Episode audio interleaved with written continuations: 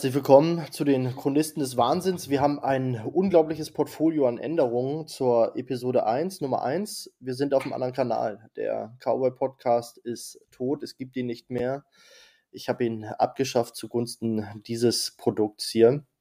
Und das bedeutet, wir legen eine Schweigeminute ein, die wir aber überspringen und nach der Episode dann machen, damit wir hier keine Zeit verschwenden. Der zweite Punkt der Erneuerung ist, dass wir nicht mehr Glorious Bastards heißen, weil ganz unerwartet hat sich herausgestellt, das gibt's schon.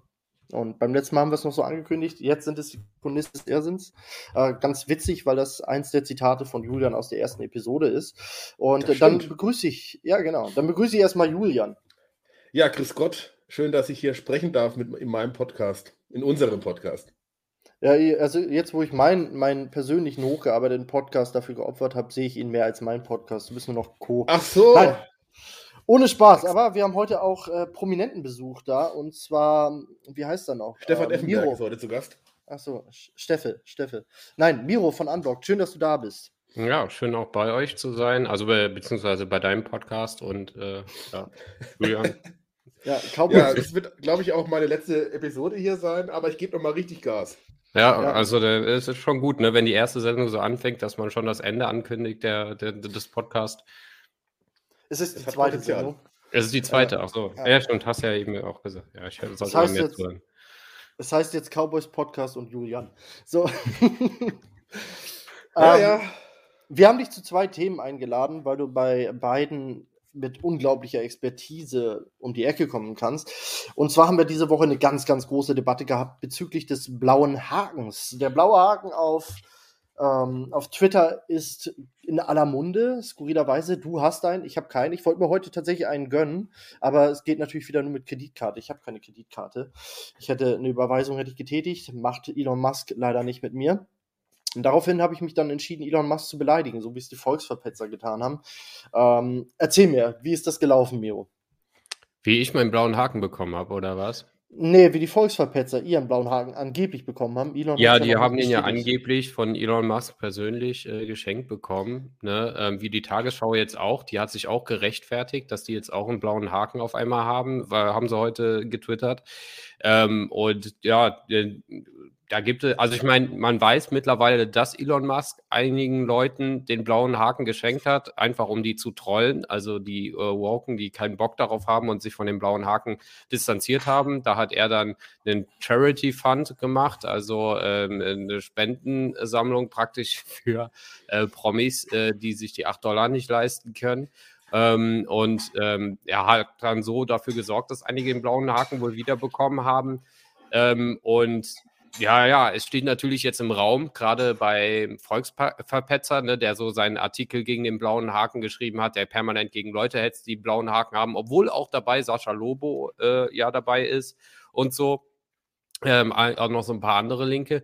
Ähm, ja, ähm, hetzt er halt immer wieder da gegen die Leute, die den blauen Haken haben und jetzt haben die den halt selber und ist natürlich für den war da, oder für die war das die perfekte Ausrede, jetzt zu sagen, ja, Elon Musk, der versucht uns alle zu verarschen und der hat uns jetzt den blauen Haken geschenkt, dabei verarschen wir den jetzt, weil wir haben ja jetzt den blauen Haken und können Beiträge bearbeiten und werden äh, mehr angezeigt und so. Haha, Elon Musk. So, aber ich glaube nach wie vor, dass die sich den natürlich selber gekauft haben und das einfach nicht zugeben können, weil es verlogene Menschen sind. Ja, also der letzte Stand, den ich gesehen habe, das war ja gleich zu Anfang. Ähm, unglaublich witziges Gespräch gab es da damals, als Elon Musk den blauen Haken angekündigt hat, dass er bepreist wird und sich dann der hundertfache Millionär Stephen King mit dem Milliardär Elon Musk über 8 Dollar im Monat gestritten haben bei Twitter. Mhm. Unvergessliches Gespräch, wie ich finde.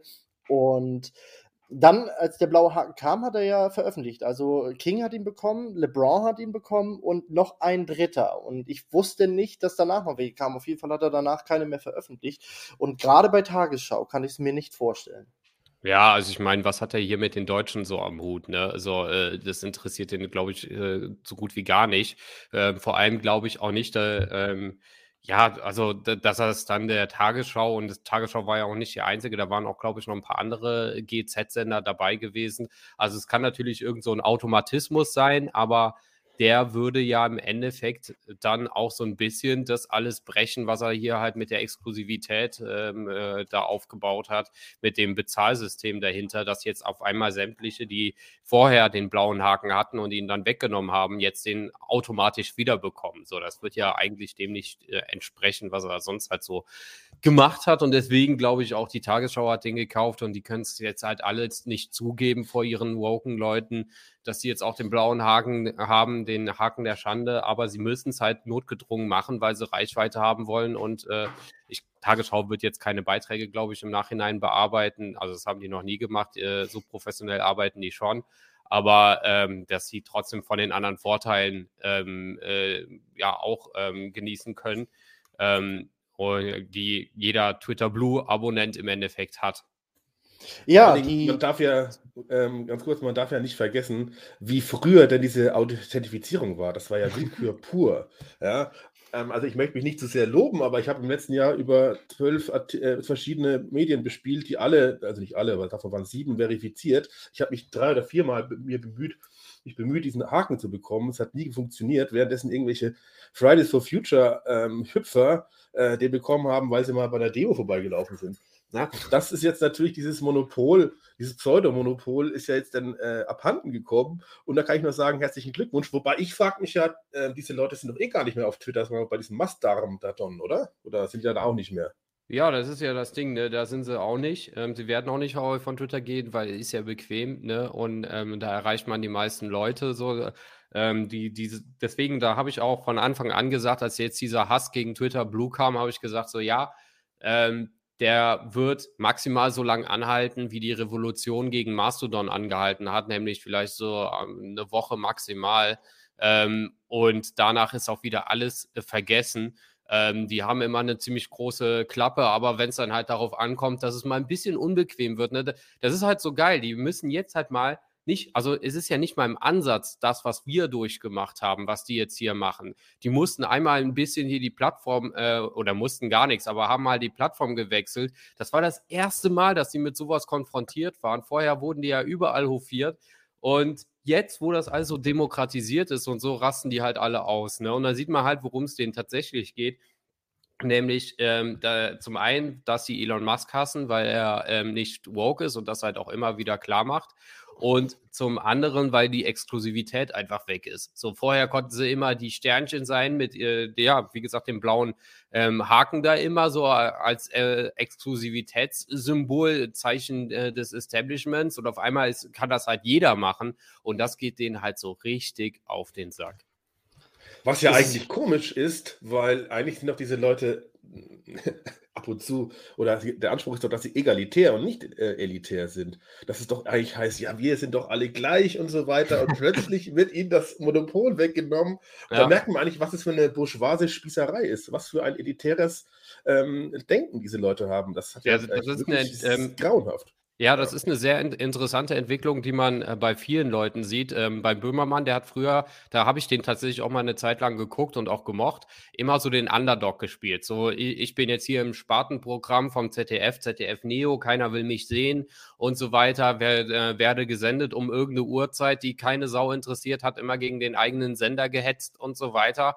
Aber mit dem Erfolg hat er sich halt dann äh, ne, immer weiter angepasst und angebiedert und das sieht man halt auch ähm, bei, bei, sag ich mal, bei, bei ir irgendwelchen Musikern, bei Ärzten und so weiter, die früher immer so, auch Toten Hosen und so, ne, immer so gegen das System so in ihren Texten auch rebelliert haben und äh, mit mehr Kohle, äh, je mehr Kohle reinkam, ähm, je mehr sie Teil äh, oder äh, sich im Establishment bewegt haben. Deswegen, ähm, desto mehr wurden sie das Establishment und hatten im Endeffekt von ihrem, von ihrer ähm, Rebellion vorher, ähm, also ne, sofern man das nennen kann, äh, so nennen kann, ähm, haben die eigentlich gar nicht mehr so viel zu tun gehabt, sondern es war halt wirklich nur noch, ja, wir sind jetzt hier, wir machen ein Intro von der Tagesschau und so weiter. Und sie sind halt genau das Spießertum geworden, über das die halt früher äh, sich lustig gemacht haben, gegen das die Texte geschrieben haben und so. Und das sieht man bei vielen Kulturschaffenden. Wobei ich sagen muss, ähm, was jetzt die Musiker angeht, sie sind ja konsequent. Und insofern, dass sie ihr Ziel erreicht haben. Also es sind Sozialisten gewesen, Sozialisten und Kommunisten, die den Sozialismus und Kommunismus wollten. Jetzt haben sie ihn und das ist ja, ist ja eine ganz logische Folge. Also wir sind jetzt Staatsgegner. Ähm, gut, Miro und ich, wir werden es immer bleiben, weil wir Libertäre sind. Aber wenn ich jetzt ein, ein konservativ-freiheitlicher bin und ich erreiche eine konservativ-freiheitliche Regierung, wie ich sie mir vorstelle, dann bin ich ab dem Moment natürlich auf Linie des Staates und hätte dann auch kein Problem mehr, in der Tagesschau einen Beitrag zu machen oder so. Sobald das natürlich mir genehm ist. Und die Ärzte und die Toten Hosen haben das Ziel erreicht. Ja, klar. Nur sie haben halt vorher immer äh, versucht, zumindest was anderes zu verkörpern, so von wegen, wir sind die Autonomen und so weiter. Aber das ist ja auch immer der Witz, weil bei den Linksextremen ähm, äh, die ähm, äh, stellen sich ja auch immer wieder als die Autonomen da und dann heißen diese Zentren, wo die sind, auch autonomes Zentrum und was weiß ich. Die sind einfach null autonom. Die lassen sich vom Establishment überall tragen.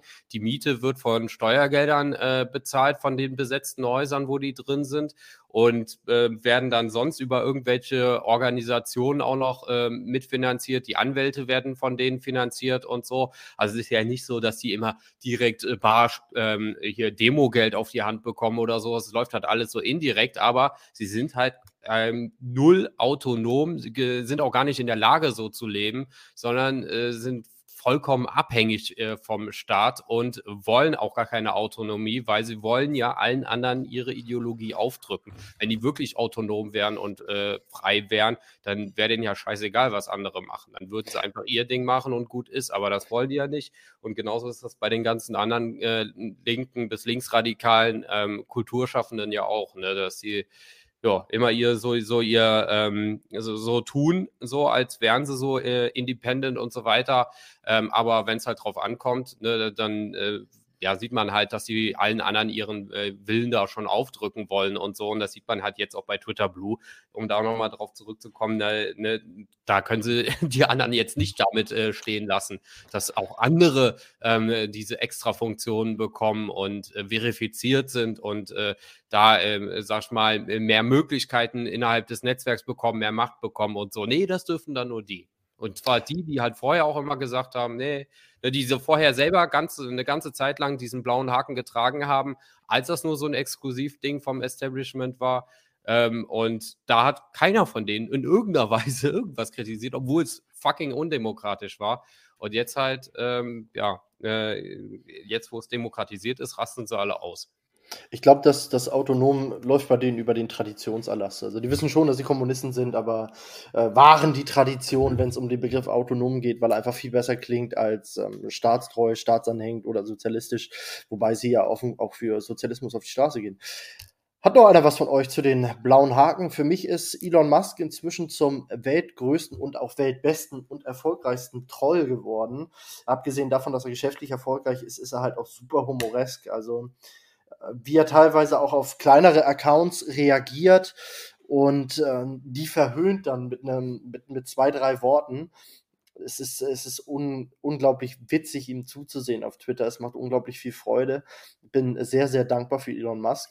Definitiv, und vor allem das äh, ist das, was du halt sagst. Er reagiert auf äh, kleine Accounts und das sehe ich an anderer Stelle auch man kann tatsächlich auch Einfluss ähm, auf Twitter nehmen. Ähm, da, dadurch, dass da nur noch so wenige Mitarbeiter arbeiten, kommt man auch relativ schnell an sie ran. Und wenn man Ideen hat und so, kann man die tatsächlich an Mitarbeiter von Twitter rantragen und dass sie umgesetzt werden. So, und das finde ich halt auch krass, weil bei so einem gigantischen äh, Unternehmen, was man da weltweit hat, ist eigentlich, ne, denkst du so, das ist, war ja auch vorher, war ein geschlossenes System und so, ne? Und jetzt kannst du halt wirklich darauf äh, Einfluss nehmen. Und ähm, ja, e-, Elon Musk ist auch hingegangen. Ähm, also da gibt es jetzt ein neues Bezahlsystem, so ein äh, Abo-System, ähnlich wie bei Patreon, ähm, dass du praktisch äh, oder bei YouTube ja auch äh, die, ähm, äh, die Kanalmitgliedschaft, ähm, dass du halt Leute bezahlen kannst, äh, bezahlt abonnieren kannst, so gesagt. Und er hat halt ne, als äh, ja, der einer der oder der reichste Mensch der Welt äh, ist ja hingegangen auch und hat einzelne andere Accounts dann äh, abonniert, so für, dass die dann halt von dem drei Dollar im, was ist das, drei Dollar im Monat oder sowas dann bekommen. Und das ist halt auch für die extrem geil, ne? Weil dann folgt den Elon Musk und die haben einfach, der, der bezahlt die dann auch noch so. Und, äh, man merkt halt schon, ne, dass ihm das richtig Bock macht und auch den anderen Mitarbeitern, dass das richtig Menschen mit Herzblut sind, die jetzt da übergeblieben sind. Der hat ja auch gesagt, der hat im Büro da geschlafen, der hat äh, in der Bibliothek da gepennt und so. Äh, andere Mitarbeiter auch, die haben da ja Matratzen reingeholt. Das wurde denen ja auch eine Zeit lang vorgeworfen. So, ja, die Mitarbeiter werden da alle ausgenutzt, die müssen auf Matratzen schlafen. Da hat Elon Musk aber gesagt, ja, ja, hat er aber auch gemacht, auch bei Tesla und so. Und es war einfach eine sehr extrem harte Zeit, bis die mal auf den Punkt gekommen sind, ähm, dass sie äh, wieder schwarze Zahlen geschrieben haben. Ja, ja, gute Arbeit hat Elon mal da gemacht. Ähm, was ich ein bisschen schade finde, ist, äh, dass er nur Kreditkarten nimmt, sonst könnte ich jetzt meine Tweets auch endlich, be äh, auch endlich bearbeiten. Ich dann hol dir halt eine Kreditkarte, das ist jetzt auch kein Hexenwerk. Ja. Ah, ich bin, ich bin in Bulgarien, das darfst du nicht vergessen. Ich habe keine Ahnung, wie ich hier an eine Kreditkarte ja. kommen soll. Muss ja irgendwie das, machen wir mal nach der, das machen wir mal nach der Sendung. Da gibt ja, du mal eine Beratung eines Ex, Ex ich wollte, ich wollte immer diese, diese Kreditkartennummer nicht haben. Ich bin auch jemand, der, ich habe in meinem Leben einmal Schulden gemacht und das war, als ich mein Haus gekauft habe und das habe ich gewinnbringend verkauft und äh, bin kein Fan von, von Schulden und irgendwie Raten und diesen ganzen Kram. Naja, kommen wir zum zweiten Thema. Kommen wir zum zweiten Thema und ja, fragen sich die Leute, warum wieder letzte Generation Low-Hanging Fruits. Also erstens bin ich für Low-Hanging Fruits äh, auf jeden Fall, weil da muss man sich ja nicht wirklich bücken. Das zweite ist, beziehungsweise oder strecken, in dem Bild zu bleiben.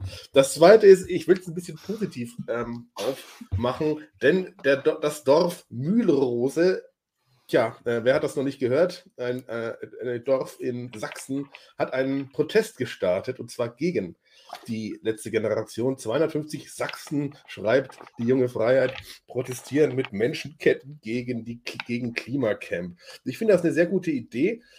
Äh, oh gut, äh, immerhin nur immerhin nur 250, kann man sich fragen, ein bisschen wenig, ja, aber ähm, es regt sich langsam Widerstand, nicht nur äh, ja, handfeste Autofahrer, die dann auch mal zum äußersten kann man ja nicht sagen, halt einfach weiterfahren wollen und diese Vollidioten mal weg da wegtreiben.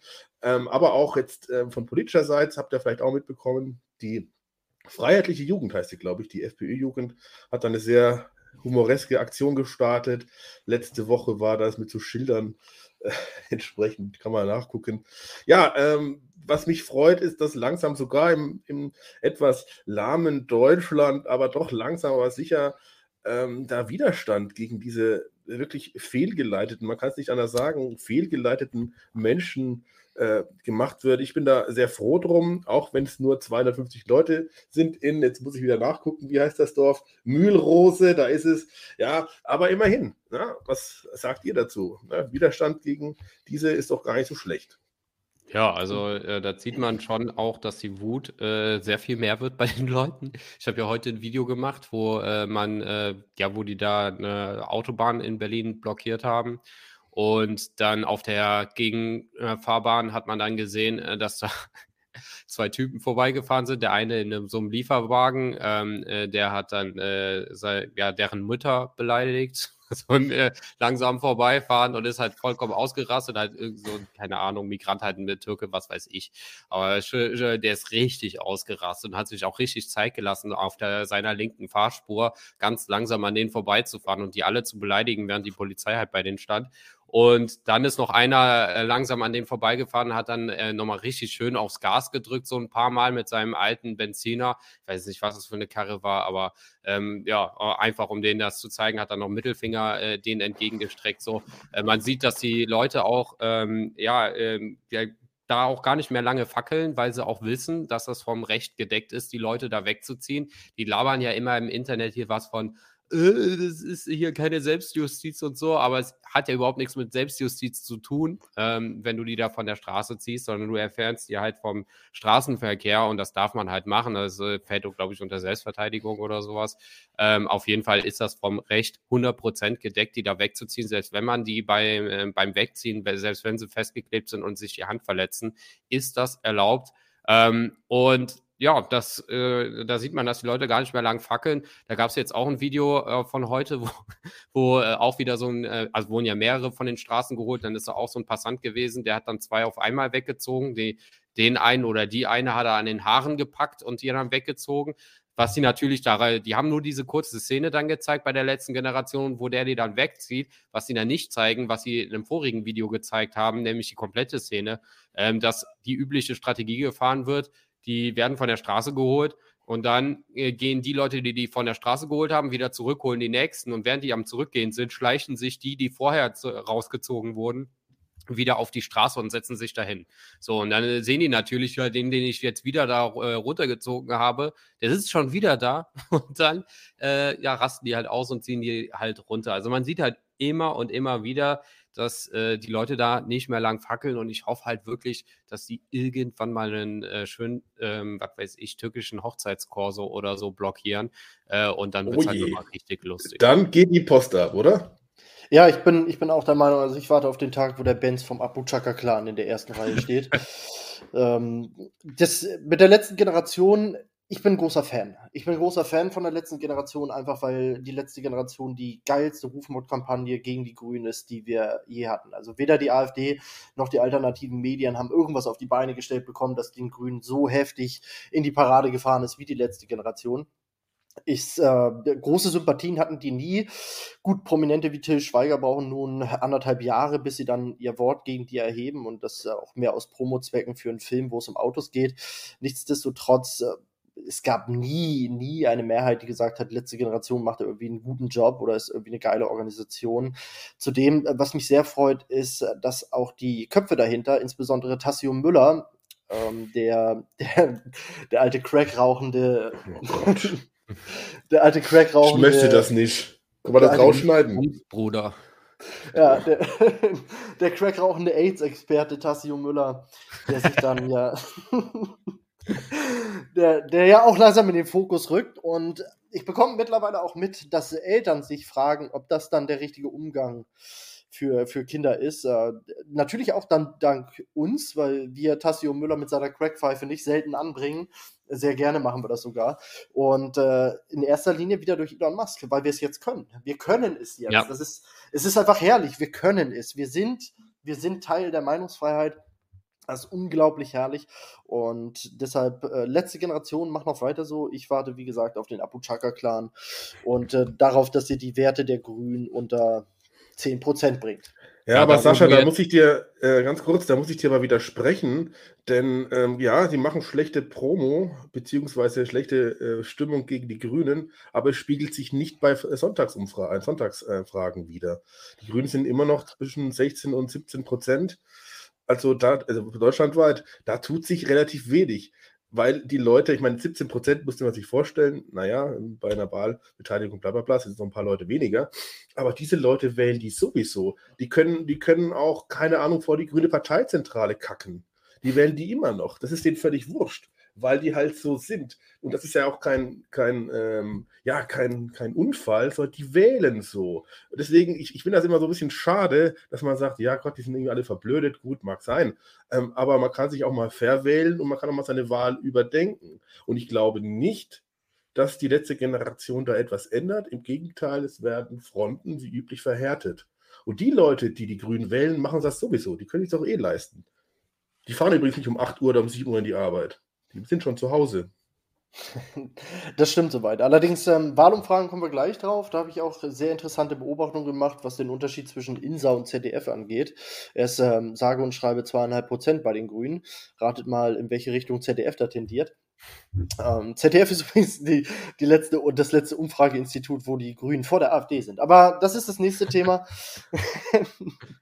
Ja, hier um, ähm, äh, noch kurz, weil du das mit Elon Musk eben nochmal angesprochen hast. Das ist nämlich auch so ein äh, richtiger Gamechanger, den ich da sehe, der sich jetzt auch extrem, extrem äh, an dem heutigen Tag auch wieder bemerkbar macht, nämlich der Wegfall der Zensur. Die Leute sind viel oder auch dieses ähm, Ermutigen ähm, oder Erheben der Leute, die sehen jetzt, wir sind alle verifiziert und so weiter, die anderen sind nicht mehr verifiziert. Das ändert viel in der Wahrnehmung der Menschen, dass die sich einfach selbst stärker wahrnehmen und auch alle anderen stärker wahrnehmen und demnach auch viel mehr Mut haben, ihre Meinung in den Kommentaren zu äußern, was dann dazu führt, dass sie komplett zerrissen werden in den Kommentaren. Also wirklich, die letzte Generation, die wird so fertig gemacht. Du siehst keine, also ich frage mich wirklich, was mit deren PR-Team los ist. Jedes verdammte Video, was sie auf Twitter hochladen, jeden Beitrag, der wird komplett gehatet. Da ist nicht ein positiver Kommentar drunter.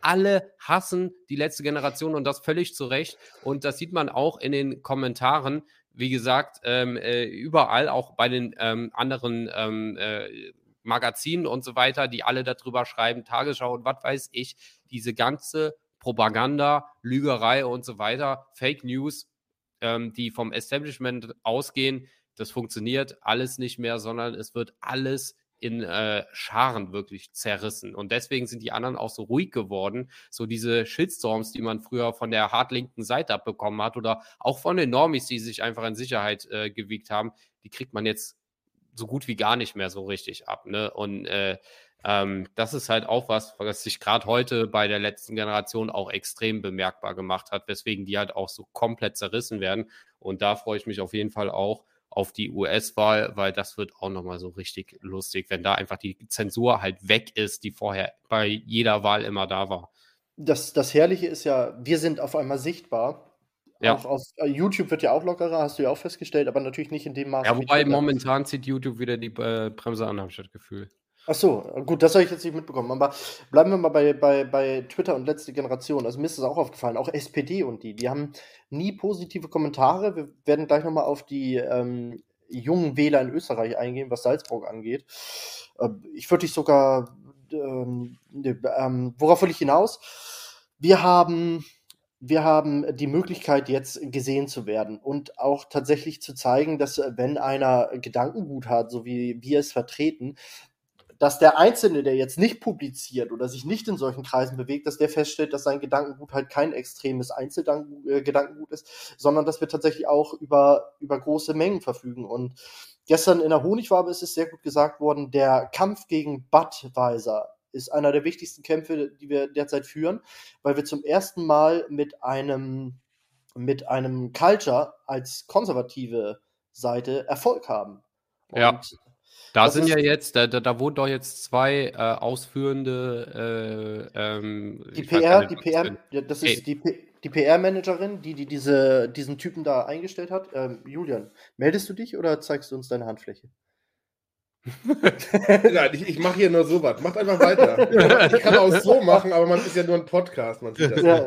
Also, ich dachte die ganze Zeit, du willst was sagen. Und, äh, ich bin übrigens gerade nackt für die Leute, die nur Und ich am Erbrechen. So. Was? Nein, Julian ist ein attraktiver junger Mann, obwohl er mit Bart besser aussieht. Ähm.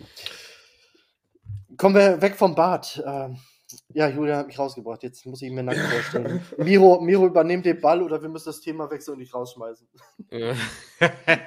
oh, das ist aber jetzt kacke, ey. Das ist schon hart. Ja. Ihr wart bei Budweiser.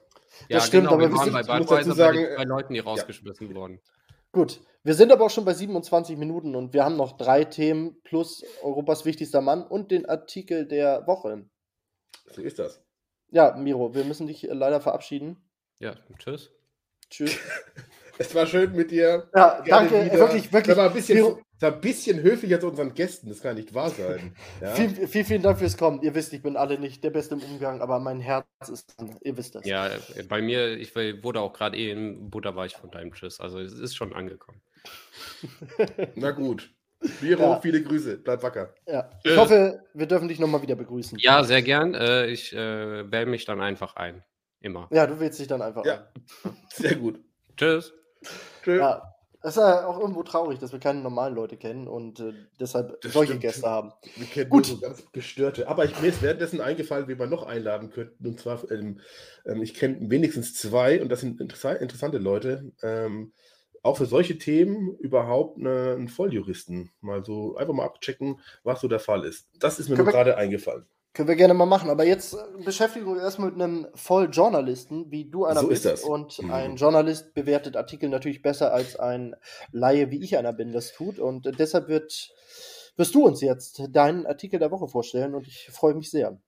So ist das. Ähm, ja, es gibt Artikel, wo man sich drüber ärgert. Es gibt Artikel, wo man sagt, wow, die sind irgendwie vom Herzen. Dann gibt es Artikel, und das ist einer davon, die zum Denken anregen, beziehungsweise ein Thema haben, was jeder oder man kennt, was aber jetzt nicht so das, das sexieste Thema aller Zeiten ist. Nein, wir reden nicht über Gürtelrose, sondern wir reden über Ladenschließungen. Ja?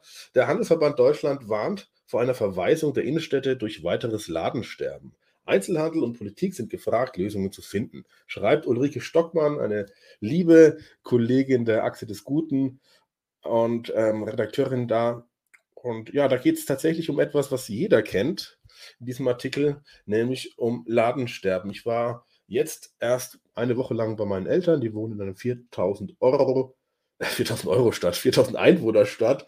Und ähm, ich erinnere mich noch, da bin ich auch aufgewachsen äh, ja, da gab es irgendwie alles irgendwie. Da gab es Bäcker, Metzger, ähm, NKD, gut, ob man das braucht oder nicht. Schlecker natürlich, klar, durfte nicht fehlen. Äh, zwei Metzger auf jeden Fall noch. Ja, heute also kein Metzger mehr, ein Bäcker schon noch. Dafür drei Dönerläden, auch spannend für 4000 ähm, Einwohner. Ja, ähm, und entsprechend geht es auch bei diesem Artikel so ähm, darum. Und viele sagen, da schreibt Ulrike auch etwas ähm, nicht so, wie ich das denke oder wie wir das vielleicht denken könnten. Ja, viele schimpfen ja dann auf dem Onlinehandel. Hm? Amazon und so weiter. Man muss dazu sagen, ja, Amazon ist halt unfassbar gut.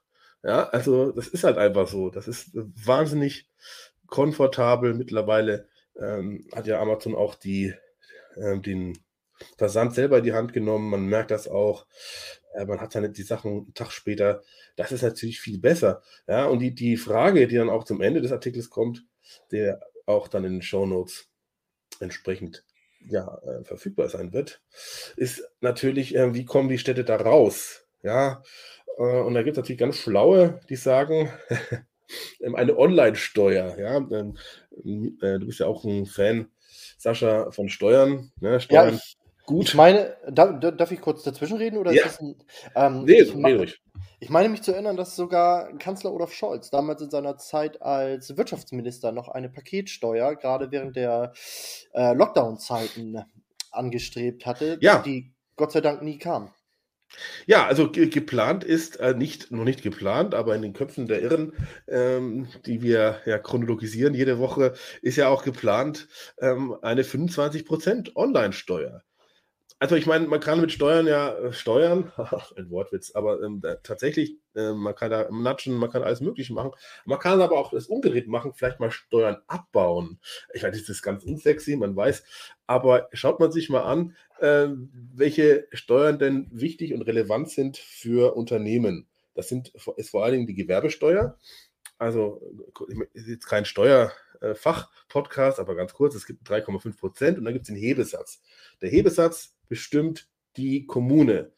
Ja, also das ist zwischen 350 Prozent, also ist dann mit diesen 3 Prozent, 3,5 Prozent vom Gewinn nochmal äh, mal 350 Prozent, also mal 3,5 Prozent oder bis zu 400, 500 Prozent. Ja, völlig überraschend. So Länder wie Berlin haben relativ hohen Hebelsatz, während, Hebelsatz, während der Hebelsatz bei Baden-Württemberg und Bayern noch gering ist. Äh, Grunderwerbsteuer, da bin ich auch fertig mit den Zahlen. Auch die ist, ist wichtig. Ne? Man baut sich, man kauft sich was, äh, vielleicht möchte man dann Laden reinkloppen. In Berlin bei 800 Prozent, in Bayern je nach Kommune zwischen 300 und 400 Prozent. Also ähm, vielleicht sollte man ähm, eher weniger Steuern diesbezüglich verlangen, vielleicht sogar gar keine. Ich ähm, gab mal so eine, kennst du noch diese liberale Partei, äh, wie, äh, F, F, FDP, ja genau, FDP hieß die, die hat mal im Programm gehabt, Gewerbesteuer abschaffen. Äh, Wäre doch mal eine gute Idee gewesen, oder? Ja.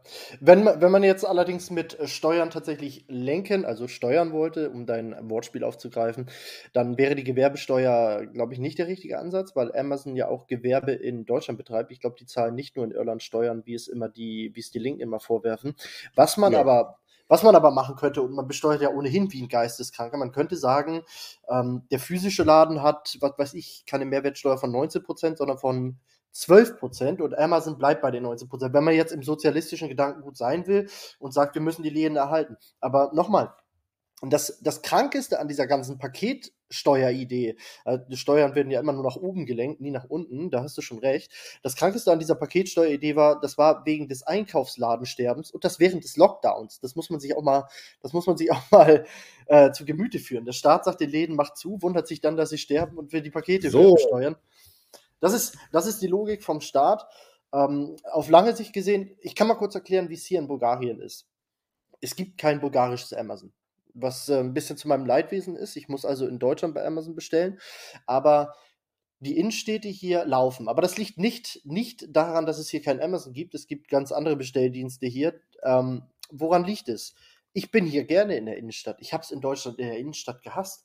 Wenn ich hier in die Innenstadt gehe, muss ich nicht damit rechnen, niedergestochen zu werden. Ich sehe auch nicht überall Drogendealer und irgendwelche, irgendwelche Spritzen rumliegen. Es stehen keine kriminellen Jugendbanden vor irgendwelchen Läden, sondern es ist äh, eine Innenstadt wie in Deutschland der 90er.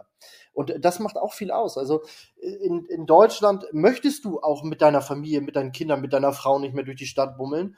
Äh, das war schon in den 90ern teilweise kompliziert. Da gab es ja den berühmten Satz, was guckst du von den üblichen Verdächtigen? Mittlerweile sind äh, Innenstädte einfach nur noch Gefahrenzonen und unbequem. Es ist nicht mehr gemütlich, es ist, dass das Feeling kommt nicht mehr auf. Selbst wenn du gut durchkommst, problemlos durchkommst, das Feeling ist nicht dasselbe wie in den 90ern, ist nicht dasselbe wie hier. Ich bin kein Shopping-Mensch, ich bin kein Mensch des äh, im Volksmund bezeichneten Bummels, aber hier bin ich gerne noch in der Innenstadt, weil die Innenstädte hier was anderes repräsentieren. Und äh, dass man das auf Amazon schiebt, ist aber die, die typische linke Strategie. Natürlich, Amazon hat eine riesen Auswahl, wenn du, aber es gibt Sachen, die würde ich bei Amazon nie kaufen. Eine Levi's Jeans würde ich niemals bei Amazon erwerben, weil die muss einfach sitzen.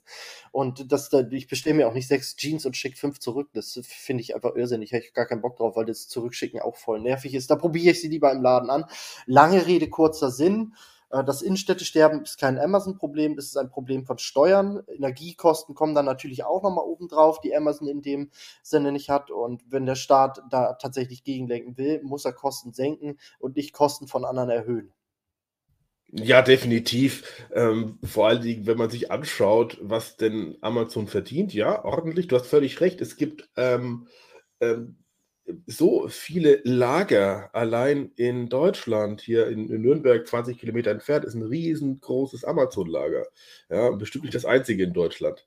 Ja, die zahlen alles Mögliche und äh, man kann sich ja vorstellen, man kennt das auch von Kleinstädten gerade, da hat man einen großen Player, ja, und die Kleinstadt ist reich. Das ist natürlich völlig ungerecht. Ja, deswegen Gewerbesteuer ist ein Scheiß. Ähm, braucht kein Mensch, also ich gönne es jeder Stadt, es gibt ja auch tolle Städte. Ähm, aber was ich sagen möchte, ähm, es gibt auch Kleinstädte, die es sehr gut machen. Also ähm, ich bin jetzt gerade in Mittelfranken. Ähm, es gibt auch Unterfranken, da bin ich geboren. Ja, das ist für einen, ähm, wie sagt man, Fischkopf? Nee, bist du noch nicht, ne? Aber auf jeden Fall in Richtung Norddeutsch. Also das ist ein Unterschied. Aber es gibt wirklich so tolle, bestimmt auch ähm, in, in deiner Geburtsregion wirklich schöne Kleinstädte, die es auch nicht nur geschafft haben, sondern noch immer schaffen. Also ich erlebe, keine Ahnung, Ochsenfurt oder Sommerhausen. Das sind blühende Landschaften, wäre ich Helmut Kohl, äh, würde ich so sagen. Aber das sind wirklich einfach tolle Städte. Da, da, gehst du rein, hast einen Winzer nach dem anderen. Es ist wunderschön, wenn die Sonne scheint, da kommst du gar nicht mehr umhin zum Gucken.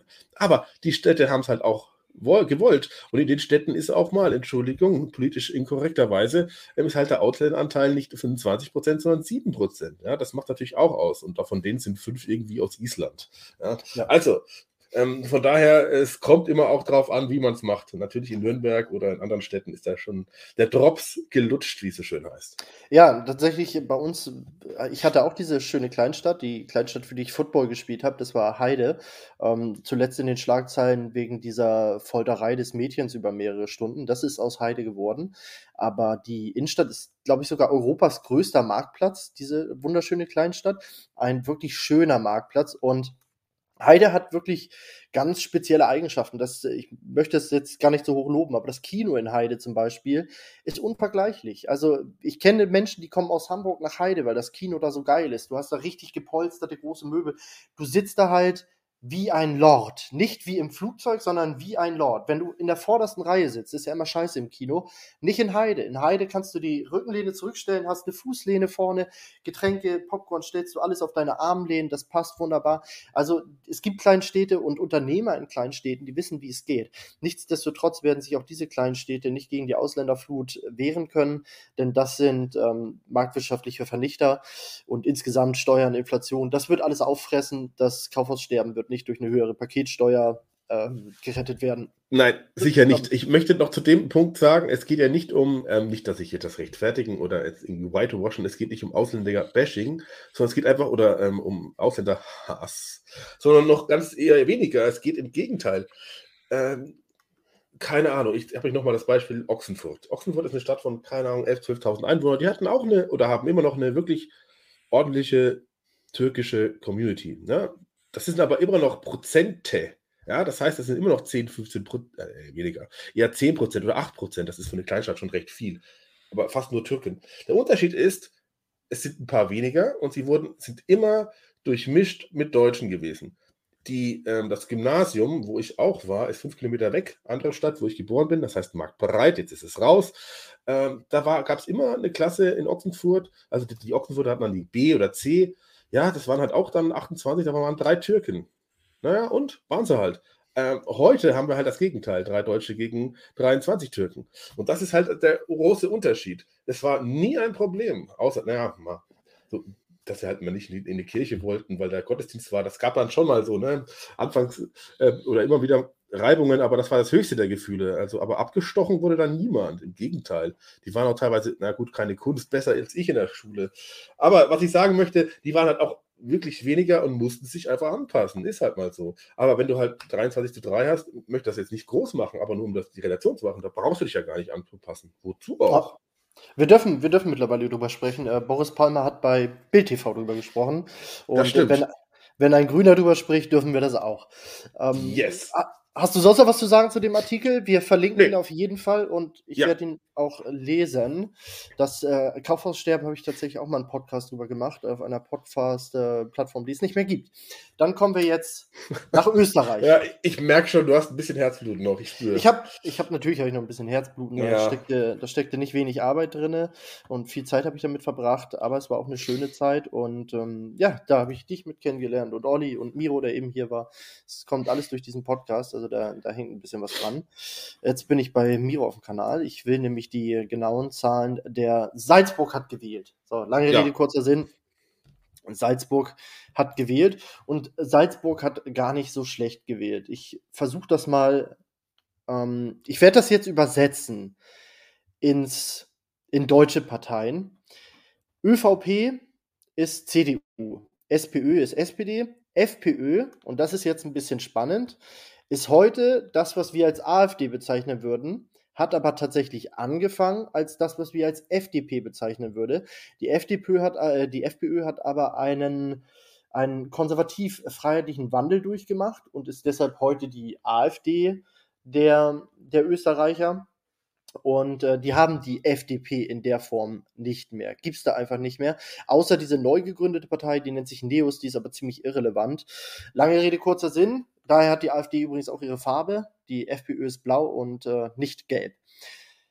Die Grünen sind die Grünen, die Neos sind das, was wir ungefähr als, als ähm, als FDP bezeichnen würden. Und da gibt es die KPÖ, die Kommunistische Partei Österreich, eine Partei, die man dummerweise im Auge behalten muss. Wie hat Salzburg jetzt gewählt? Die ÖVP hat 7,4 Prozent verloren, ist also von 37,8 Prozent auf 30,4 runter.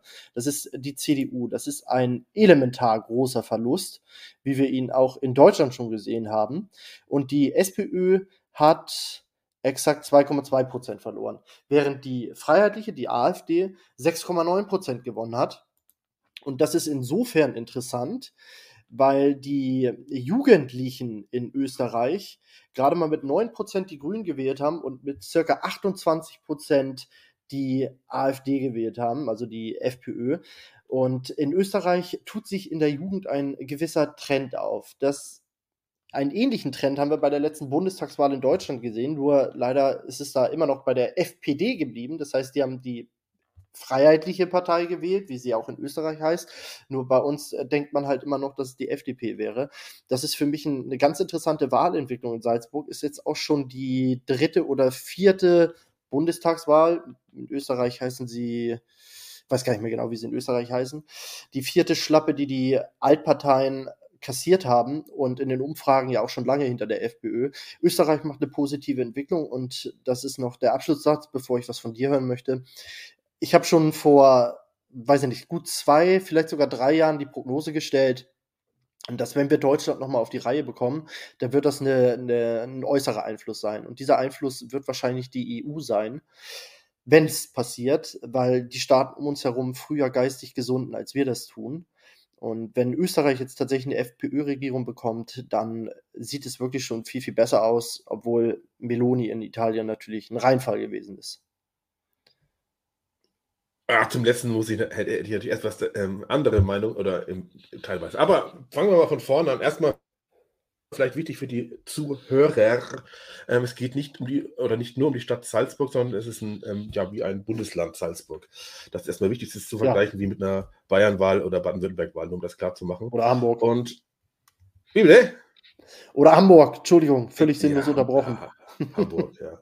Ich, ich, ich habe gerade über nachgedacht, wie äh, man von Nürnberg nach Salzburg fährt. Zwischen München und Salzburg gibt es einfach kein ICE, aber das nur am Rande. Fährt der Regionalbahn, das ist unglaublich. Aber das äh, wollte ich gar nicht sagen. Ja, erstmal eine gute, also ja, ein, ein, Wahlergebnis, das aufhorcht, ich sage es mal so. Ähm, und der Unterschied zwischen Deutschland ist ja ähm, erstmal sehr interessant. Insofern, da auch die SPÖ, gewissermaßen das Pendant zur SPD, ähm, nicht immer oder nicht nur Scheuklappen hat mit der FPÖ zu koalieren. Das gab es übrigens schon mal und könnte auch, also mal wieder passieren. Das ist erstmal, finde ich, interessant, ähm, während in Deutschland ja dieses äh, dieses Virus, was tatsächlich eine Pandemie ist, das sich nämlich ähm, Kontaktschuld nennt ähm, und Ausschließeritis, das ist ja tatsächlich der Fall, ähm, in Deutschland ja wirklich eine pandemische Erkrankung ist unter Politikerinnen und innen und außen. Naja.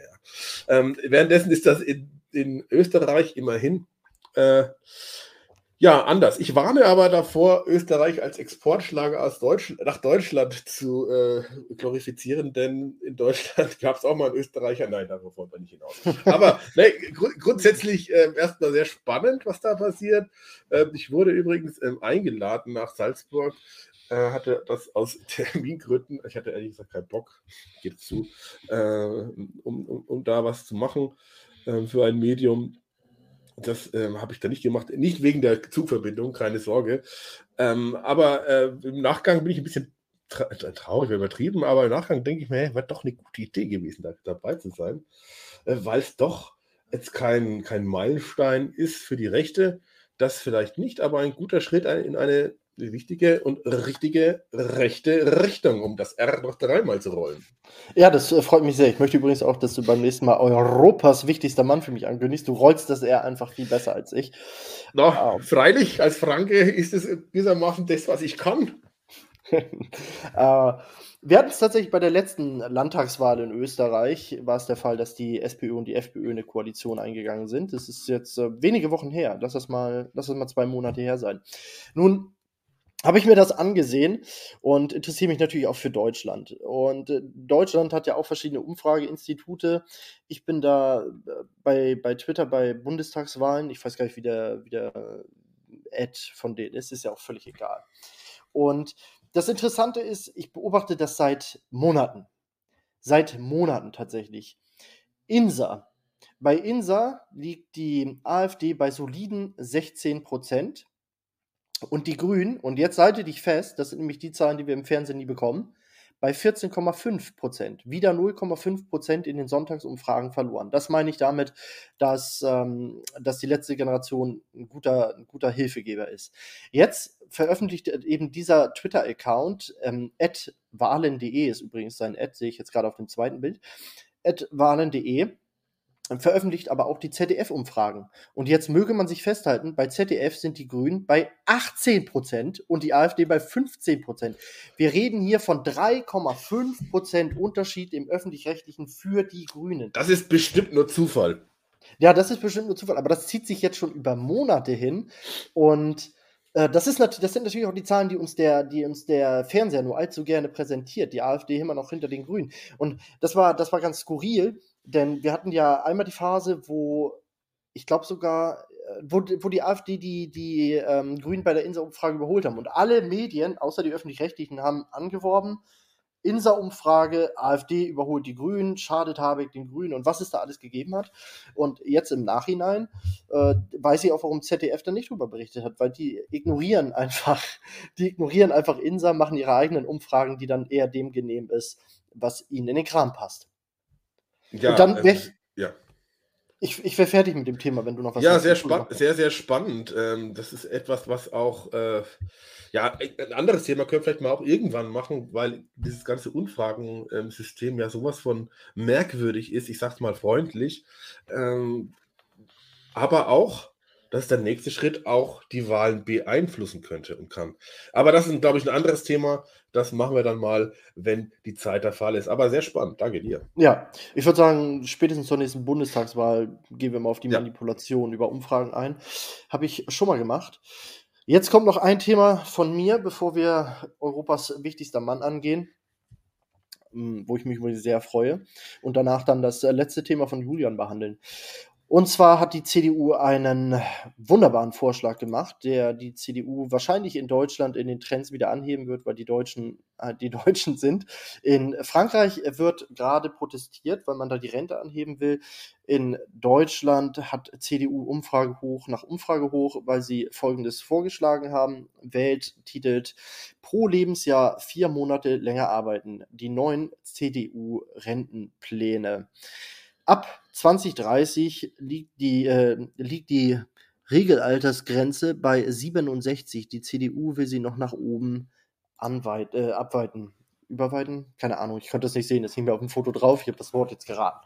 So, worauf will ich hinaus?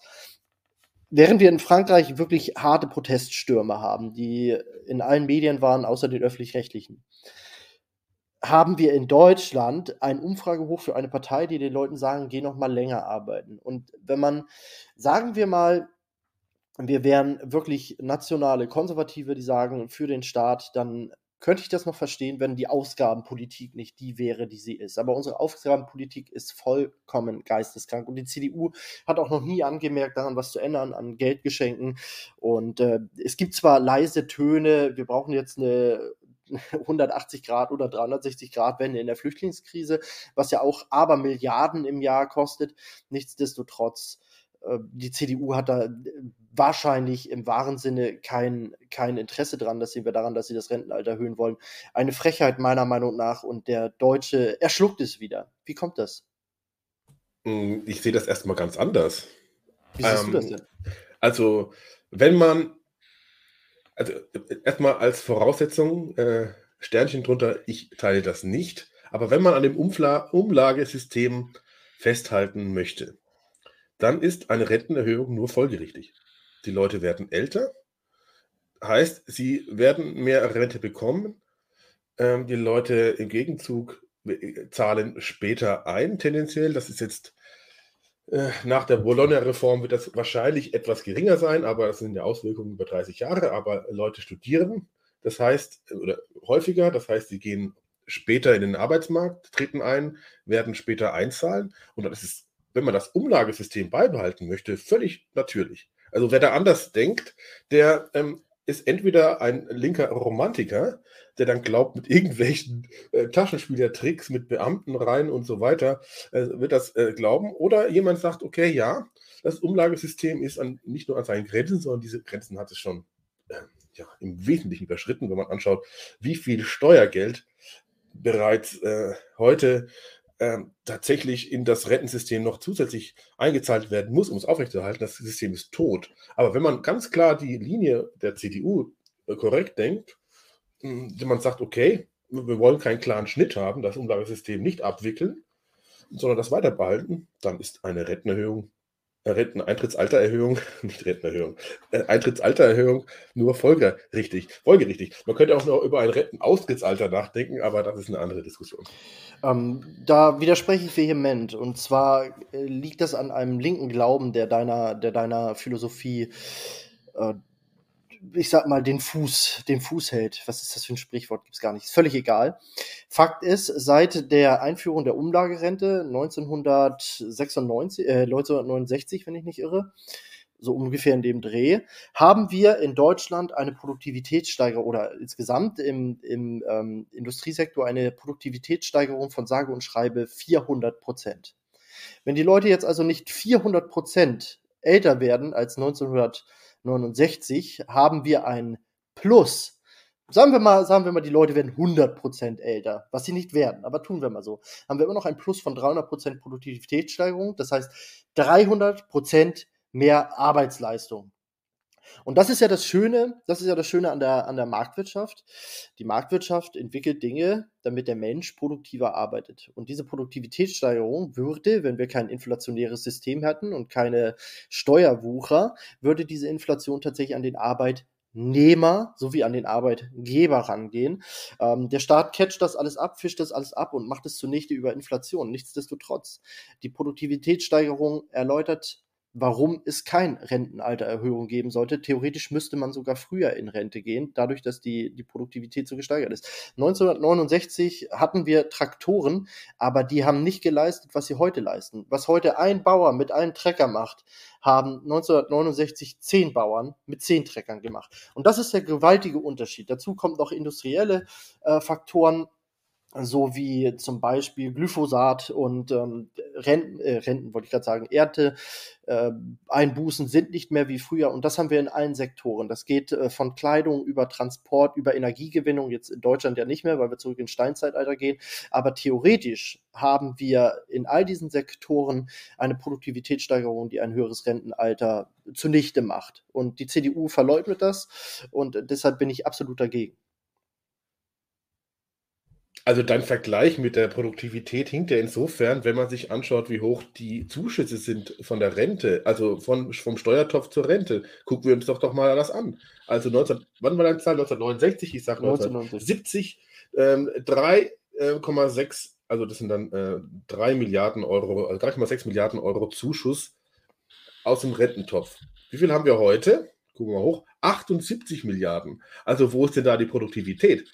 die ist doch gar nicht da. Im Gegenteil, das System ist krank. Das System ist völlig klar krank, weil die Leute einfach auch ein anderes Thema, ein spannendes, ich gebe es zu, keine Kinder mehr bekommen. Ja? Ähm, wenn man sich anschaut, die Leute bekommen im Wesentlichen weniger Kinder als vor 20 Jahren, als vor 40 Jahren. Es stagniert etwas, ähm, aber die Reproduktionsrate, wie das technisch heißt, ist einfach zu gering. Und so ist das ja doch aufgebaut. 1960, 70, ja, Thema Boomer, also die echten, die Babyboomer, die jetzt mit, also jetzt noch dann jetzt tatsächlich in Rente gehen. Andere sind um ein paar Zipperlen, wie es so schön heißt, da irgendwie in Frührente gegangen, die jetzt in den nächsten Jahren in Rente gehen. Das sind die Geburten. Und die, ähm, in Anführungszeichen, die können nichts dafür, aber sie, äh, vulgär gesprochen, ficken das System. 78 Milliarden Zuschuss und zwar Tendenz nach oben. Vor zehn Jahren waren es noch 58 Milliarden. Ja? Und nochmal zehn Jahre zurück waren es 54 Milliarden. Ja? Also ähm, von der Produktivität ist beim Rentensystem nichts übrig. Im Gegenteil, es ist auch noch übrigens sehr schlecht verzinst. Ähm, das darf man auch nicht vergessen.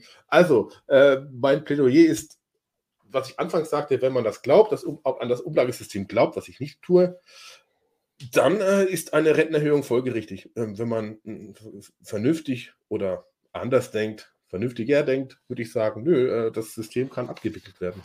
Das sehe ich genauso. Also, das ist hier kein Plädoyer fürs Umlagesystem, glaube ich aber nicht, dass wir die Deutschen davon wegkriegen. Die halten alles, was es in Deutschland gibt, für das Beste weltweit. Die gehen ja auch davon aus, in Amerika sind zwölf Millionäre krankenversichert und der Rest stirbt am Husten. Das sind halt die Deutschen. Aber nochmal, also selbst wenn wir diese 10 oder 20 Jahre zurückgehen, wenn wir da die Inflationsrate einrechnen, gehe ich davon aus, dass die tatsächliche Steigerung der Geldmenge der realen oder des realen Wertes, das da in die Rentenkasse geht, vor 20 Jahren wie vor 10 Jahren wie heute in etwa dieselbe ist. Hinzu kommt natürlich, dass wir auch Leute importieren, die dann in die Rentenkassen reingehen. Ähm, da haben wir, das System krankt an vielen Dingen. Ich bin auch dafür, man solle privat für die Rente sparen. Wer es nicht tut, der darf dann länger arbeiten. Das ist selbstgemachtes Leid. Äh, alle anderen geben ihr Geld halt nicht dem Staat, damit es halt nicht für Unfug aus dem Fenster werfen kann. Da sind wir, glaube ich, einer Meinung. Ich will damit nur, und das ist einer der wichtigsten Punkte für mich, ähm, CDU-Bashing betreiben. Und wenn ich sage CDU-Bashing, meine ich nicht die CDU anzukacken für Sachen, für die sie nichts kann, sondern die großen Fehler und die unbeliebten Sachen, die die CDU machen will, in die Welt hinauszutragen, damit auch Menschen wie Annalena Schunke auf die Idee kommen, dass die CDU vielleicht doch nicht die geilste Partei der Welt ist. Äh, Annabelle Schunke, so viel Zeit Ach, muss sein. Ja, Aber Annabelle Schunke. Vielleicht ist das ein Amalgam zwischen Annabelle Schunke und Annalena Baerbock. Ich glaube, das war in deinem Kopf. Das kann sein, das kann sein. Ähm, beide wählen grün. Bilder im also. Kopf. Gut, äh, dann wäre ich mit meinem Rententhema durch und dann würde ich jetzt Europas wichtigster Mann einspielen. Ja, bitte. Cool, cool, du Blute, Gnade, dich gar nicht. Einmal ein bisschen und ich bleib Europas wichtigster Mann.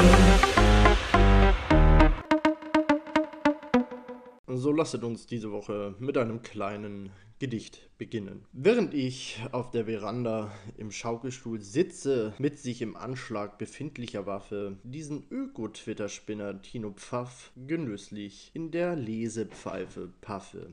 Ganz zu Recht wird Europas wichtigster Mann jemand, der den Ökozid anspricht. Der Ökozid ist nichts, das es gibt, er ist auch nichts, das existiert, aber es ist ein Thema von Timo Pfaff. Warum hat Timo Pfaff dieses Thema erwählt? Ja, es ist ein Wettbewerb der Linksgrünen, wer nun dramatischer über den Klimawandel spricht und der Ökozid ist nun die neueste Auskopplung der Geisteskrankheit der Grünen. Jemand, der mittels kommunistischer Gesetze, welche ja noch nie Millionen Tote verursacht haben, versucht, millionenfache Leben zu retten, muss Europas wichtigster Mann sein. Wovor will uns Pfaff retten? Nun, vor 4,4 Grad oder vor einem Grad? Ich weiß es nicht und er weiß es übrigens auch nicht. Was er allerdings weiß, ist, dass Straftäter in der Regel Männer sind. In der Welt von Tino Pfaff, geprägt durch maischbergisches Fernsehen, gibt es zwei Arten von Straftäter, junge Männer und Recht. Auch das Gendersternchen darf bei Tino Pfaff natürlich nicht fehlen. Wir haben zwar keine Zeit für Technologieoffenheit oder auch nicht die Ressourcen dafür. Was wir aber haben, ist jede Menge Zeit, um die deutsche Sprache einmal komplett umzugestalten, umzudefinieren und zu verschandeln. Denn für Gendergerechtigkeit ist immer Zeit, auch wenn die ganze Welt auf dem Spiel steht. Aber über Wasserstoff nachdenken wäre Zeitverschwendung. Dann lieber die Sprache bearbeiten. Ähm, in Timo Pfaffs Welt ist es so, dass die Hälfte der Menschen die Sprache bearbeitet und die andere Hälfte der Menschen an E-Energiesortimenten arbeitet. Sein gesamtes Twitter-Profil liest sich wie eine Bewerbung für den ÖRR, wobei er mit seinem 80er Jahre Pornobalken und den langen Haaren eher so aussieht wie ein Südstaaten-Redneck aus den USA. Menschen wie Pfaff sind Europas wichtigste Männer. Nicht grundlos reimt sich Pfaff auf Taff, wobei er diese Bezeichnung wohl ablehnt. Toxische Männlichkeit. Pfaff, der wohl als Alliierter nicht gleich eine ganze Nation unter Verdacht gestellt hätte, sondern mit dem guten Beispiel vorangegangen wäre und den Nationalsozialismus als gesellschaftliches Konstrukt zerstört hätte, wäre auf der Suche nach Ends Holocaust denn auf Kohlenstoff basierten Lebensformen gewesen. Nicht umsonst und über jeden Zweifel erhaben ist Tino Pfaff diese Woche Europas wichtigster Mann.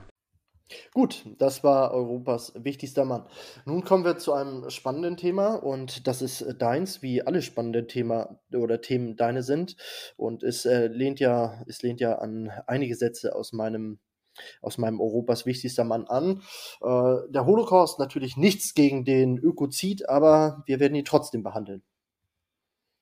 Ich dachte gerade, du sagst nichts gegen den Holocaust, aber äh, nee, ähm, ja, das ist ein ernstes Thema. Sorry.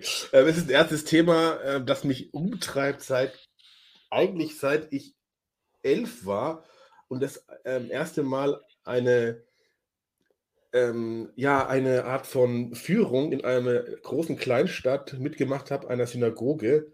Diese Synagoge war ähm, nicht belebt, also es war keine jüdische Gemeinde, oder ist bis heute keine dort, sondern es war ein Deutscher, der mit einer Tragik gewissermaßen mit einer Depressionstragik ähm, elfjährige Kinder, ich war, nee, ich war jünger, neun war ich, müsste ich gewesen sein, vierte Klasse, irgendwie da, hier und dort, das ist, also war jetzt keine große Veranstaltung, aber das ist so eine Synagoge und alle wurden ganz traurig. Ich wurde eigentlich gar nicht traurig, war ja auch sehr verwirrt, warum ein ähm, Nicht-Jude gerade erzählt, wie traurig alles ist.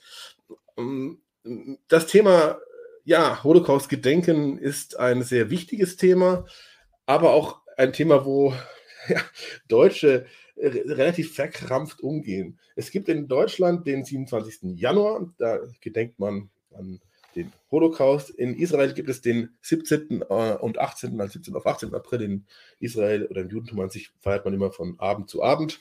Finde ich sehr sympathisch übrigens. Hm, Yom HaShoah heißt das. Ähm, und wie läuft das ab in Israel? Das ist wirklich sehr, sehr beeindruckend. Zwei Minuten lang, zwei Minuten lang heulen alle Sirenen und das Leben in Israel steht still. Also wirklich still. Die Leute stehen ähm, auf im Unterricht. Das ist um 10.30 Uhr, glaube ich, geht das los. Äh, ob das im Unterricht sei oder auf der Straße. Die Leute stehen, ähm, steigen aus ihren Autos, stellen sich hin, zwei Minuten lang. Und danach ist gut. Und das ist das danach, finde ich, so wichtig. Danach geht das Leben weiter. Währenddessen in Deutschland, ja, ähm, am liebsten, ja, den, den, den Tod heiligt. Ich habe das mal so verglichen als Nekrophilie. Ja? Also die Deutschen lieben tote Juden. Das ist ein harter Satz, ich weiß, aber sie lieben wirklich äh, ja das Gedenken an den, an den Tod. Ja? Also es ist, für mich hat das was Nekrophiles, aber für mich hat es auch etwas äh, völlig Depressives, denn es gibt auch ein lebendiges Judentum. Ja? Es gibt auch völlig überraschend lebende Juden. Es gibt auch tatsächlich so vieles, was man erleben kann, aber die Deutschen und wenn ich auf Twitter angucke, es gibt das ähm, Auschwitz Memorial, kennst du, kennt ihr vielleicht? Und die posten ja täglich irgendwelche toten Juden und ich kenne so viele Accounts, Deutsche sind das, die das immer wieder äh, re, ähm, ja, immer wieder diese toten Juden nach vorne bringen. Ein, ein Freund von mir, und dann bin ich fertig damit, ähm, meinte mal, ja, die Deutschen lieben die Juden am liebsten, oder die Deutschen mögen die Juden am liebsten als Stolperstein. Äh, ja, das ist hart, äh, aber manchmal habe ich den Eindruck, es stimmt. Juden haben in Deutschland bei Deutschen ähm, zwei, oftmals, nicht bei allen, keine Sorge, oftmals so zwei Dinge. Der eine ist es so ein ja, Querulantentum und das zweite ist es ein Antisemitis Antisemitismusproblem. Das Querulantentum ist gewissermaßen, ja, ach, es ist ja hier schon wieder Holocaust-Gedenktag. Das zweite, ähm, ja, wir sind offenkundig ein Antisemitismusproblem. Deswegen, und da bin ich jetzt endlich fertig, ja, ja, äh, ich finde das sehr, sehr gut, wie das in Israel passiert. Zwei Minuten lang steht das Leben still und danach geht das Leben weiter. So sollte man, finde ich, in Deutschland gedenken. Das finde ich tatsächlich auch. Wobei der, der Holocaust mittlerweile in Deutschland für mich zu einem Politikum verkommen ist. Wir haben schon öfter mal darüber gesprochen, über die inflationäre Nutzung des Wortes Nazi. Wenn man jetzt mal ganz ganz nüchtern daran geht, was haben die Nazis in Deutschland gemacht und wem wirft man Nazi an den Kopf, dann wird man feststellen, dass da schon ein gewaltiger Unterschied zwischen diesen beiden Gruppen ist. Und es ist mittlerweile ein, ein politischer Running Gag geworden. Der gesamte Holocaust, das gesamte Gedenken überhaupt, das gesamte Gedenken überhaupt. Ich glaube, das, das Einzige, was in Deutschland übrig geblieben ist vom Holocaust, ist tatsächlich einmal die Tatsache, Nazis sind böse was auch stimmt. Und auf der anderen Seite sind viele Juden gestorben. Aber die näheren Zusammenhänge, Sozialismus, Totalitarismus, Menschen ausgrenzen, Feindbilder vom, von den Medien schaffen lassen, all diese Dinge haben die Deutschen gar nicht mitgeschnitten. Das, du kannst heute eins zu eins dasselbe machen. Ich habe mich, ich erinnere mich ganz genau. Ich war ein junger Mann und habe eine Doku gesehen mit meiner Mutter über den Holocaust und wie es losging. Und dann kam irgendwann von, da war eine Zeitzeugin, die hat berichtet, da kam irgendwann das Gesetz, dass Juden nicht mehr in, in Geschäfte gehen dürfen. Und das war so krass, wie diese Zeitzeugin, nee, Zeuge, es war, ein, war ein Mann, alter Mann inzwischen natürlich, hat dann berichtet, wie seine Mutter ihn losgeschickt hat, Brot kaufen, weil sie das nicht akzeptieren wollte. Und es stand ein SS-Mann da vorm Laden. Und der durfte nicht in den Laden, diesen kleinen Jungen. Ich meine, wie gestört musst du als Mensch, als Soldat sein, um einen kleinen Jungen fertig zu machen, weil der den Auftrag von seiner Mutter hat, einkaufen zu gehen. Und ja, jetzt vor drei Jahren waren da wieder Leute, die einer Gruppe Menschen das Einkaufen verkau äh, vergrauen wollten. Ich will jetzt Corona nicht mit dem Holocaust gleichsetzen. Das, aber ich will damit sagen, diese Mechanismus, äh, Mechanismen sind nicht verstanden worden. Die Deutschen erinnern an zwei Sachen. Juden sind tot, Nazis sind schlecht. Und wenn einer einen anderen Nazi nennt, dann ist das der Böse. Egal, ob er handelt wie ein Nazi, der das sagt oder nicht. Und es ist so dermaßen krank. Ähm, noch ein letzter Punkt. Das Leben muss weitergehen. Das sehe ich, das sehe ich ganz genauso. Das heißt nicht, man sollte die Juden jetzt behandeln wie jedes andere Volk. Ich finde, die haben bei uns ein Stein im Brett und man sollte ihnen dagegen die Palästina tatkräftig helfen. Man sollte Israel militärisch unterstützen. Das ist meine persönliche Ansicht, muss nicht jeder so sehen, aber das ist das, wie ich das einschätze. Und und dann auch zusehen, dass man äh, jüdisches Leben in Deutschland schützt. Äh, immer mehr Juden kommen auch in die Presse, die sagen, die Gefahr geht nicht von rechten Deutschen aus, sondern kommt vom, vom Islam. Und ein letzter Punkt, ich habe es mir leider als Zitat nicht rausgeschrieben, hätte ich gerne noch gemacht, deshalb möchte ich es sinn, äh, sinnbildlich wiedergeben. Henrik M. Broder bei die Bibliothek des Konservatismus sagte mal, ähm, äh, Genozid ist keine Einbahnstraße, ihr habt mich alle umgebracht und jetzt müsst ihr euch mit mir rumschlagen. So im Großen und Ganzen sagte Henrik Amboda das. ja. Und das ist, das ist so ein bisschen dieses Querulantentum, was ich eben dachte, dass du meinst. Weil die Juden, alle Juden, die ich kenne, alle, wirklich alle, sind absolut antisystem. Und ja, da bist du, das ist Broder, das ist der junge Mann von der AfD und zwei, die ich von der Bundeswehr kenne, und die sind alle absolut antisystem.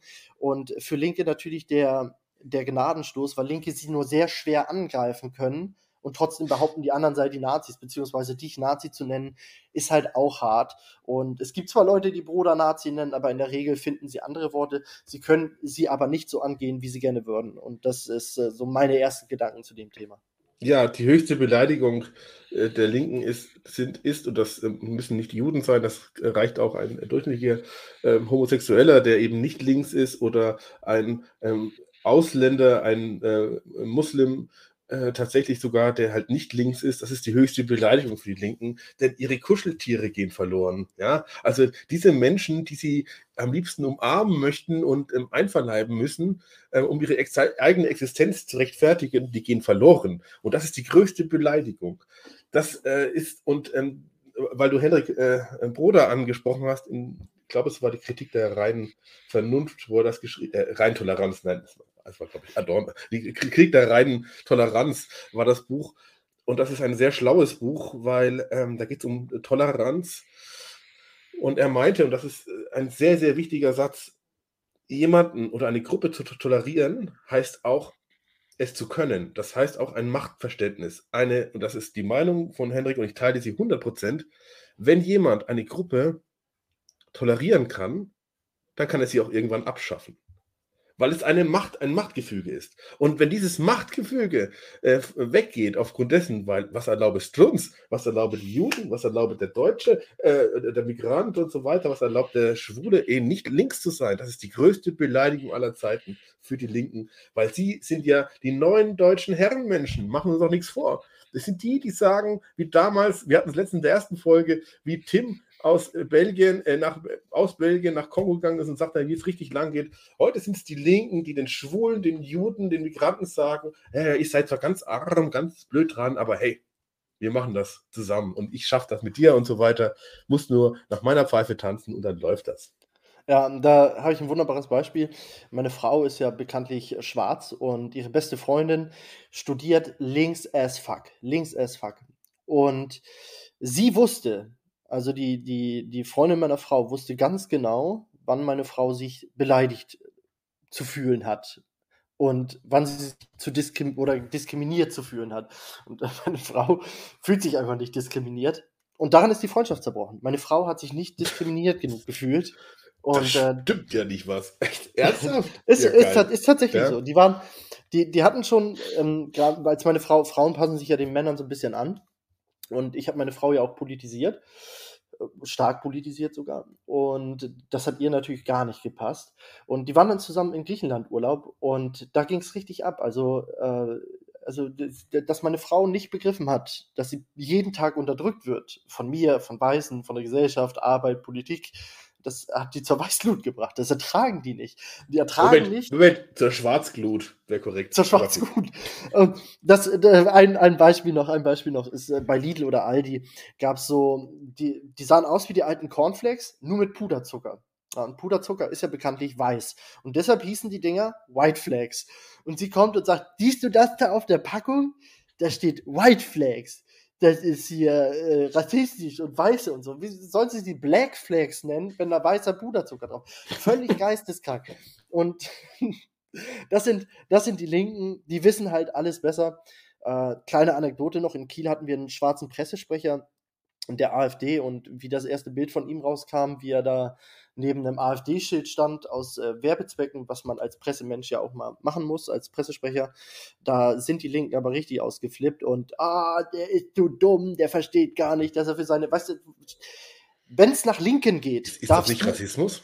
Das ist Rassismus, aber wenn es nach Linken geht, darfst du nicht wählen die sagen dir, was du wählen musst. Und wenn du anders wählst, dann bist du dumm. Und das ist, das ist witzig. Das ist einfach, das ist einfach witzig, diese Hybris. Es ist, ist die Hybris und die ähm, grandios falsche Einschätzung zwischen subjektiver Eigenwahrnehmung und bitterer Realität. Bei Link. Ja, erstaunliche Anekdoten. Äh, vielen Dank dafür. Ja, ja, ja. Mich wundert, dass du von dieser Art Anekdoten, aber vielleicht hast du dich zu wenig mit Kartoffeln umgeben. Du brauchst, du brauchst mehr Linke in deinem Freundeskreis. Gerade Studenten äh, sind da sehr Habe ich, hab ich eigentlich. Ja? Aber die waren alle gar nicht so verblödet, glaube ich. Naja, je nachdem. Vielleicht Altlinke, wer weiß es. Ja, viele sind auch von mir gegangen. Aber gut, das, ist, das ist ein anderes Thema. Sie sind nicht gestorben, das meine ich nicht. Ich denke, wir sind am Ende, oder? Ja. Also du, das sowieso. Ähm, aber äh, kleiner Scherz am Rande. Ähm, die letzte Frage gilt ja dann mir, erstmal dir und dann mir. Du kennst sie. Was hast du denn von dieser Folge gelernt? Ich habe heute gelernt, wie Israel dem Holocaust gedenkt. Ich halte das ebenso wie du für außerordentlich vorbildlich und bin froh, diese, diesen, diese Weisheit mit dir teilen zu können und werde mal schauen, ob ich davon Videos finde, weil mich das sehr interessieren würde, wie diese Stadt, ja, wie diese Stadt quasi auf Kommando in Stillstand geht. Das klingt für mich sehr interessant und das möchte ich sehen. Was hast du denn heute gelernt, lieber Julian?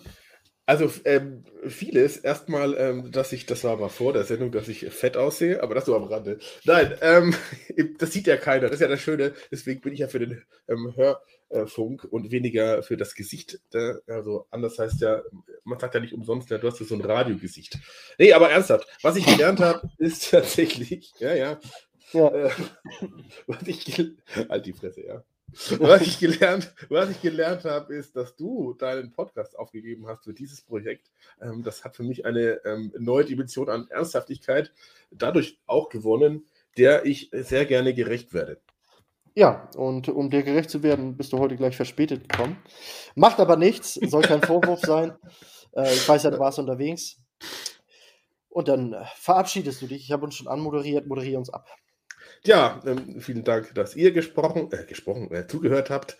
Äh, nächste Woche geht's weiter. Bleibt wacker, bleibt heiter, bleibt wie ihr seid, bleibt bei uns und dann geht's nächste Woche weiter. Tschüss, ihr Betrüger.